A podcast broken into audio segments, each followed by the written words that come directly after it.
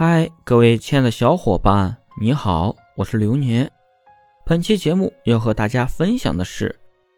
家庭施暴者都有哪些共同的特点？一般来说，家庭施暴者以男性为主，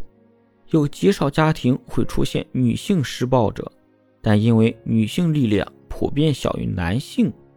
所以在此类事件中，往往还是女性为受害者较多。而男性施暴者是可以通过观察感觉出来的，他们都有一些明显的共同特点：一、大男子主义，有过度的大男子主义倾向控制欲，内心强烈认为自己比妻子高一等，在日常的生活中比较喜欢指使妻子做事，很容易表达不满，认为女性都应该做贤妻良母。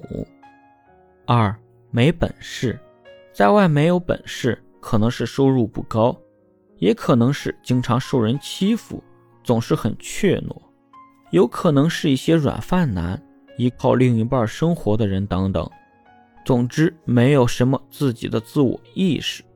因为在外受到的欺负太多，所以很容易对家人产生报复心理，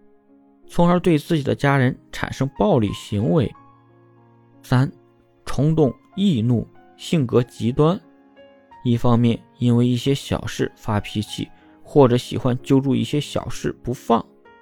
任何人、任何事都能惹得他十分生气；另一方面就是容易对伴侣特别好，超出正常范围。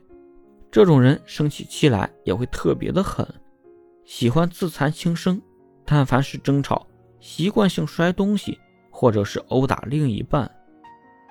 四，原生家庭有家暴史。原生家庭如果有家暴史的话，也要小心。虽然他内心很排斥家暴，